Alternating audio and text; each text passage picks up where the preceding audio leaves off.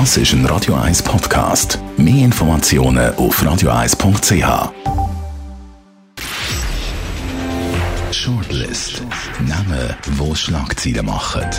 Diskutiert von Mark Jäcki und dem persönlichen Verleger Matthias Ackeret. Jetzt auf Radio 1. Präsentiert von der IH Keller AG. Ihre Skoda-Partner. Jetzt mit dem neuen Skoda Karoq ihkellerag.ch. Willkommen zu der Sendung. Heute diskutieren wir folgende Namen. Prince Andrew. Der Royal sinkt immer tiefer in Strudel vom Missbrauchsskandal um den Tod US-Geschäftsmann Jeffrey Epstein. Wladimir Petkovic, der Coach für die Schweizer Fußballnazi an der Europameisterschaften 2020. Und Filippo Lombardi, das Tessiner Politschwergewicht, wird überraschend aus dem Ständerat abgewählt. Ja, Matthias Acker, könnte man sagen, das Tessin ist ziemlich undankbar. Der hat ja einiges gemacht für Tessin. Wenn er etwas gemacht hat, dann ist es gute Sache für den Kanton Tessin. Ja, er ist ja das Tessin. Also ich habe ihn mal erlebt in Lugano. Äh, der ist rumgelaufen wie ein Popstar. Sind ihm die Leute nachgerannt und hat Autogramm gegeben. Er ist natürlich 20 Jahre jetzt an der Macht gewesen, wenn man so will. Vielleicht auch ein bisschen zu lang.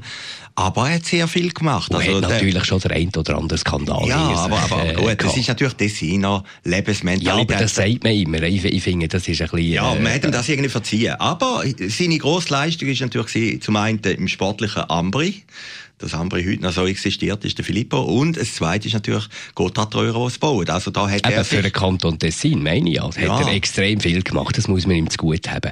Aber sonst hat er vor allem als Fraktionschef von der CVP glänzt mit Abwesenheit. Er ist Unternehmer, er ist Medienunternehmer, was ja schon per se heikel ist. Da haben wir einerseits äh, die vierte Gewalt, andererseits selber in der Politik drin sein und da mitregieren.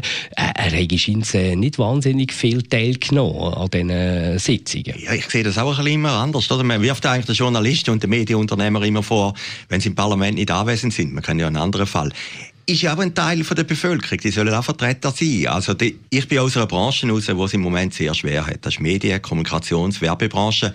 Filippo Lombardi ist eigentlich der beste und der einzige schlussendlich Lobbyist von dieser Branche im Parlament gegen Werbeverbot und andere Sachen. Und von dem her ist das natürlich schon schade, dass er nicht mehr im Parlament ist. Ich meine, die Landwirtschaft hat viel mehr Exponenten und die Landwirtschaft ist nur die Hälfte von dem, was die Werbebranche bringt. Also ich bedauere das sehr und wenn man ihn ein bisschen kennt, ist er ein glatter Sieg.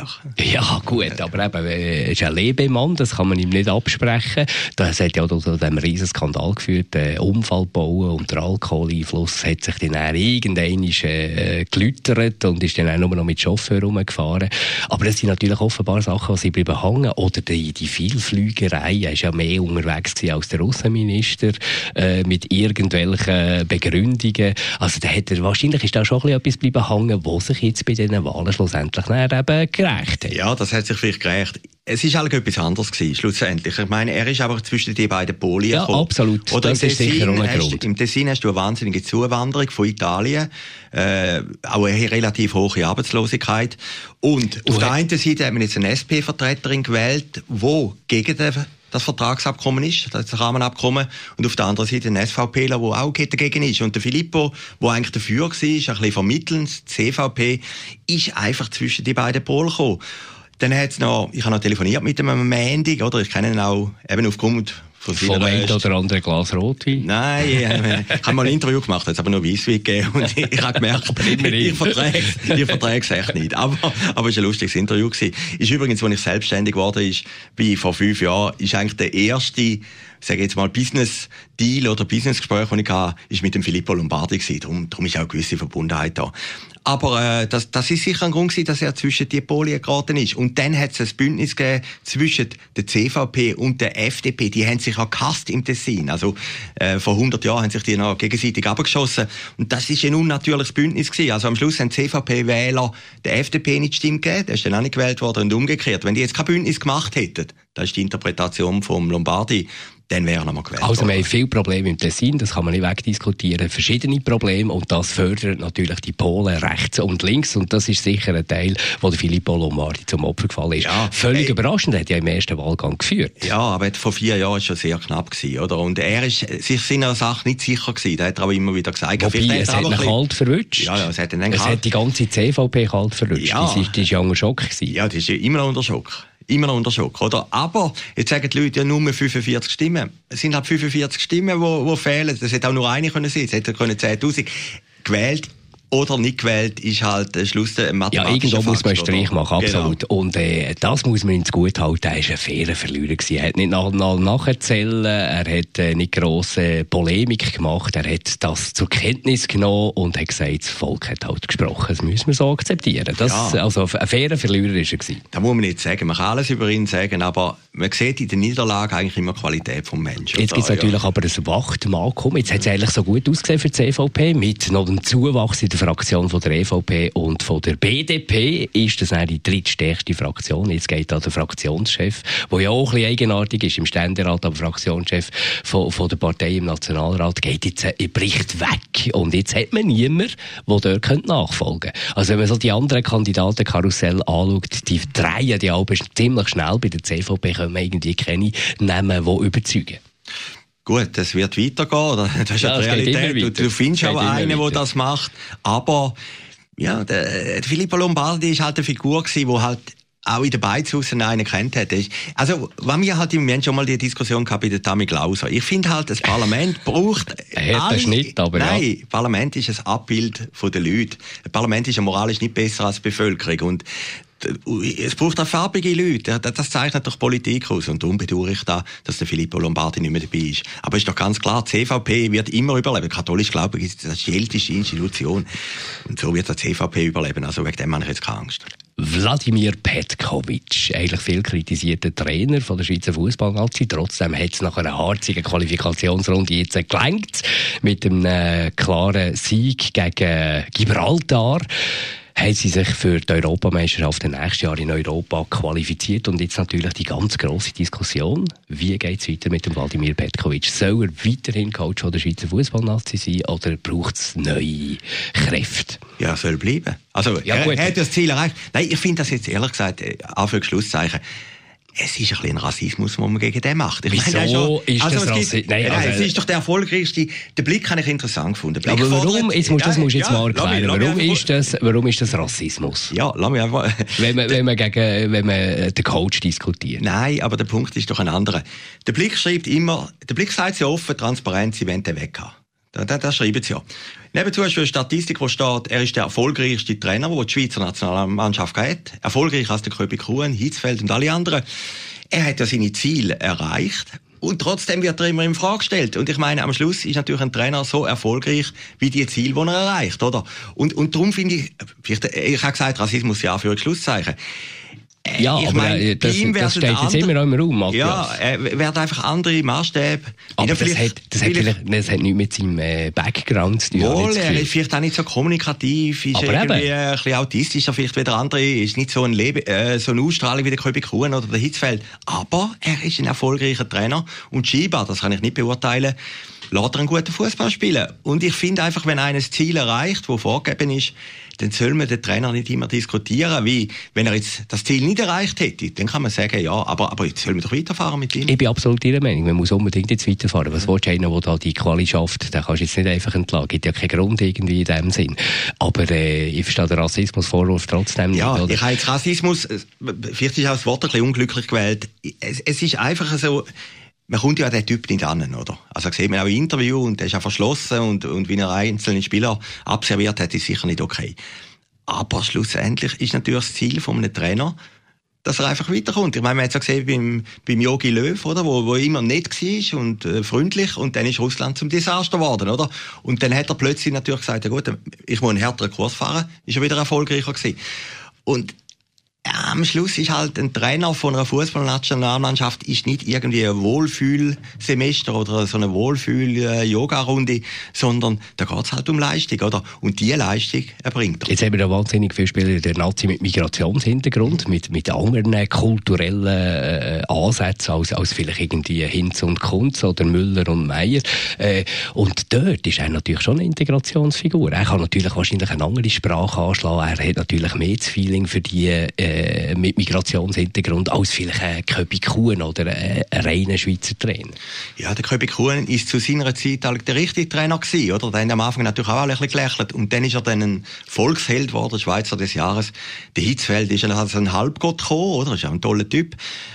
Jetzt hat man es auch mit ihm versucht, aber man ist doch mit ihm relativ Relativ gut fahren, ja, absolut. Gut aber ich finde, ich finde gesehen, mit, der letzten, mit der letzten WM. Das Brasilien-Spiel sind ja alle stolz gewesen und dann ist das letzte Spiel mit dem Doppeladel. Da ist dann in die Hose gegangen, aber, oder? Aber, lieber Matthias, das ist ja eigentlich eine gute Diskussion, dass der Trainer von der Schweizer Fußballnazi trotzdem Erfolge zur Diskussion steht und dass man darüber diskutiert, ob das der richtige Mann bleibt oder ob man da äh, einen Wechsel muss machen. Wir mögen uns beide zusammen an die Zeit erinnern, da haben wir uns nie für eine, irgendeine Endrunde qualifiziert, weder für WM noch EM. Da ist die Schweiz immer rausgeflogen und so. Und jetzt mittlerweile sind wir auch schon ein bisschen verwöhnt, vielleicht auch ein bisschen selbstbewusst. Wir kommen immer an die grossen Turniere und vielleicht diskutiert man jetzt auch mal, ob es für einen Schritt weiter würde länger, dass man vielleicht ein bisschen über die äh, ersten Finalrunden rauskommt. Ja, gut, das, ist doch, das ist doch eine gute Diskussion. Ja, natürlich, man kann über alles diskutieren, aber ich finde es einfach, die Diskussion finde ich jetzt ein bisschen unfair, statt jetzt einfach sagen, bin ich, bin super, ich einverstanden mit der Sache. Es ist, ja, es ist ja überhaupt nicht selbstverständlich, dass so weit kommst. Ich meine, die Schweiz ist schlussendlich gleich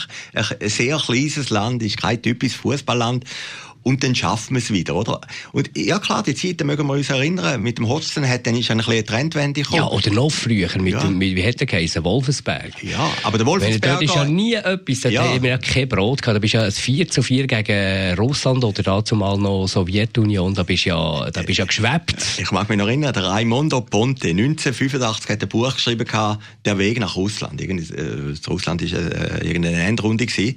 Und das ist ja im letzten Spiel wieder gescheitert, oder? Und darum muss ich sagen, mit dem Petkovic, wir haben es doch erreicht, das Ziel, und geben doch ihm die Chance, Logisch, dass er jetzt die, also wir können es auch nicht entscheiden, wäre jetzt auch ein bisschen vermessen, dass er an die Europameisterschaft geht, und es wäre schön, wenn er noch bleiben würde. Es kommt jetzt schon das Gerücht, er geht auf Napoli, möglichst kokettiert er mit dem, aber, aber, aber es wäre doch einfach eine tolle Geschichte, dass man jetzt als Schweizer sagt, lässig, dass er das geschafft hat, wir wünschen alles Gute. Prince Andrew, der Royal, sinkt immer tiefer da in dem Strudel vom Missbrauchsskandal um einen toten US-Geschäftsmann Jeffrey Epstein. Prince Andrew ist ja immer so schon ein bisschen eine komische Figur gewesen, oder auch mit die Ehe mit der Fergie, die da auseinander ist, ist auch immer ein grosses Diskussionsthema gewesen. Jetzt das Schlamassel und der BBC ein Interview gegeben, wo irgendein Kommentator geschrieben hat, er hätte eigentlich einen Crash erwartet, einen, Zugscrash oder einen Autocrash, aber das, was, was der abgeliefert hat, das sei ein Flugzeugabsturz. Also PR-mässig, äh, was er hat wollen, sich reinwaschen, ist ihm überhaupt nicht gelungen. Warum steht er nicht einfach her und macht reinen Tisch? Man weiss ja, früher oder später kommt alles aus. Oder glaubst du an die Unschuld? Nein, aber äh, wie, wie gesagt, äh, ja klar, man, als Jurist muss ich ja sagen, man glaube, er hat Unschuld. Ich glaube es in dem Fall jetzt auch nicht, aber ja, es ist, äh, wenn wir jetzt die Sendung anschauen, die wir heute haben, einer muss gehen, der andere ist erfolgreich, diskutiert man über gehen. Bei ihm ist klar, der müsste abtreten. Er hat ja jetzt auch alle Aber Ämter, er die er Ämter. äh, von der Queen bekommen hat, er jetzt äh, zurückgegeben und auf, auf Eis gelegt. Er macht jetzt dort im Moment nichts, weil er auch selber gemerkt hat, da tut er natürlich der ganzen Königsfamilie Schaden und dem Engagement, die haben, was zum Teil wirklich gut ist. Äh, es geht ja dort um den Missbrauch an dieser damals 17-Jährigen, wo er sich jetzt überhaupt nicht mehr erinnern Es gibt aber ein Foto, wo er behauptet, es sei gefälscht, wo man sieht, wie er neben der steht. Also, du musst dich doch erinnern, ob du mit dieser Frau Sex hast oder nicht. Ja, schade zu nehmen. Ja, ja, Das Interessante fi- finde ich bei dem Fall, oder? Es ist eigentlich immer der Harry im Fokus gewesen, oder? Wo Ja, aber hat- mit, mit, mit aber- harmlosen Skandal. Mit harmlosen Mit Skandal. Ja, das hast schon mal, mal nackt Billard gespielt in Las Vegas. Nein, ja, ja, gut, oder, oder, Oder- mit der, na- wie er jetzt nicht mehr, wenn er auf Ja, Afrika ja, klar. geht und so. Aber das ist natürlich viel ein härterer Schlag. Also, äh, da wird natürlich die, Ah, da geht's um- da geht's um- das um, sind äh, Straftaten. um Missbrauch, ja. Um Missbrauch, oder? Und, und, äh, das stellt natürlich, es, äh, ich sage jetzt mal, die englische Königsfamilie schon extrem in Frage, oder? Das ist natürlich eine hochpolitische Affäre, oder? Ja, ob das Interview geschickt ist oder nicht, ich, kann es nicht sagen. Ich, ich glaube einfach, der ist schon verzweifelt und hat das ein Interview gegeben, wo in die Hose gegangen ist. Aber auch wenn er Kass gegeben hat, wäre das ausgekommen. Also, äh, der Andrew hat alle gar keine Chance gehabt. Und das zeigt natürlich gleich. Ich habe schon irgendwo Schlagzeilen gelesen, warum hat er so viel Geld, oder? Er hat ja scheinbar ein riesen Anwesen in Verbier. Er kommt, glaube im Jahr 320.000 ja, ja. Franken von der Queen über. Und er hat dann irgendein Anwesen gekauft in Verbier für 16 Millionen. Ja, und irgendein äh, Investor oder ein Unternehmer hat ihm, glaube ich, auch noch irgendeine Immobilie abgekauft. Dort ist auch noch Geld reingekommen. Also, äh, der, der hat natürlich viel mächtige Freunde. Hätte er nicht müssen merken, dass da bei dem Jeffrey Epstein etwas nicht stimmt. Ja, natürlich hätte das müssen merken, aber wenn du dort hingehst und irgendwie siehst vielleicht mal einen Trump und Clintons und weiß Gott was, äh, dann hast du ja nicht das Gefühl, äh, denkst du, die sind ja da, die verkehren da da und vielleicht ist der Epstein noch ein charismatischer Typ gewesen. Keine Ahnung.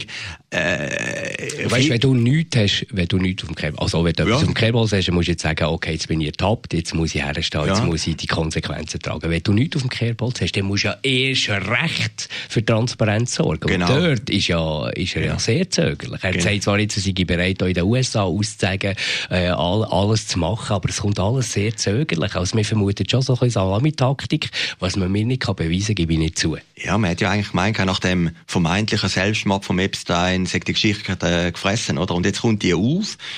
Und die anderen Prominenten, es hat auch noch andere Amerikaner, die man da vielleicht nicht so kennt, die mit dem verkehrt haben, von denen redet gar niemand mehr. Also der, der ganze Skandal fokussiert sich jetzt gleich auf den Prinz Andrew. Und ich könnte mir vorstellen, dass das im Gegensatz zu allen anderen Affären, die wir erwähnt haben, dass das wirklich so eine Art äh, Lady Di Gate gibt, wie wir es erlebt haben, dort, wo sie gestorben ist, 1997, dass das englische Königshaus existenziell in Frage gestellt wird. Matthias Acker, danke vielmals für mitzudiskutieren, euch für zuzulassen. Die nächste Ausgabe Shortlist wieder in einer Woche. Shortlist mit dem Mark Jäcki und dem Matthias Ackeret. Zum Nachlesen und Abonnieren als Podcast auf radioeis.ch.